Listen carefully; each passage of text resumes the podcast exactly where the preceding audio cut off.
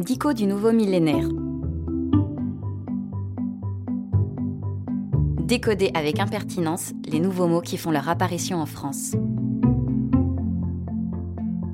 Flexitarien.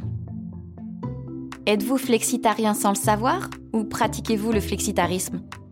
C'est bien possible, malgré l'aspect étonnant de ces mots dans lesquels on entend à la fois le flexi de flexible et le tarien de végétarien, qui vient lui-même du suffixe arian en anglais qui signale un membre d'une secte, d'un courant de pensée ou d'une pratique minoritaire. Par exemple, une secte bien connue maintenant, celle des végétariens, les adeptes du végétal. Mais il existe aussi les fruitariens, adeptes des fruits, les libertariens, de la liberté de faire ce qu'on veut sans que l'État s'en mêle, ou les catariens. Non, je plaisante. Les catariens sont au mieux adeptes du PSG, ce qui reste tout de même admirable quand on voit leurs résultats en Ligue des Champions. Donc, le thé qu'on entend dans flexitarien est un souvenir de végétarien, alors qu'il n'est plus question de végétal, mais bien de flexibilité. Allons plus loin. En quoi le flexitarien est-il flexible? Qu'est-ce qui le distingue d'un carnarien? Un adepte de la viande. Alerte, néologisme. Voire d'un banal omnivore qui se contente de manger de tout. Un flexitarien est en fait un semi-végétarien.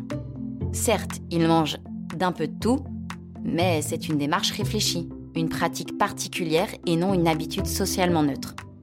Dire je suis flexitarien, c'est choisir un camp, celui de ceux qui veulent réduire leur consommation de viande, mais sans les nombreux inconvénients qui vont avec l'arrêt total.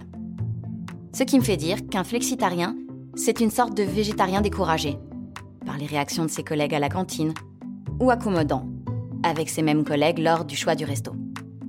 Pour certains, c'est un concept essentiel. En 2003, il a été élu néologisme de langue anglaise de l'année. Et pour d'autres, c'est un concept flou, qui n'apporte rien à part de la confusion. Car il se pourrait bien qu'on se déclare tous flexitariens tout en continuant à manger autant de viande qu'avant, avec des haricots à côté, et la bonne conscience de celui qui se dit qu'il fait des efforts tout de même.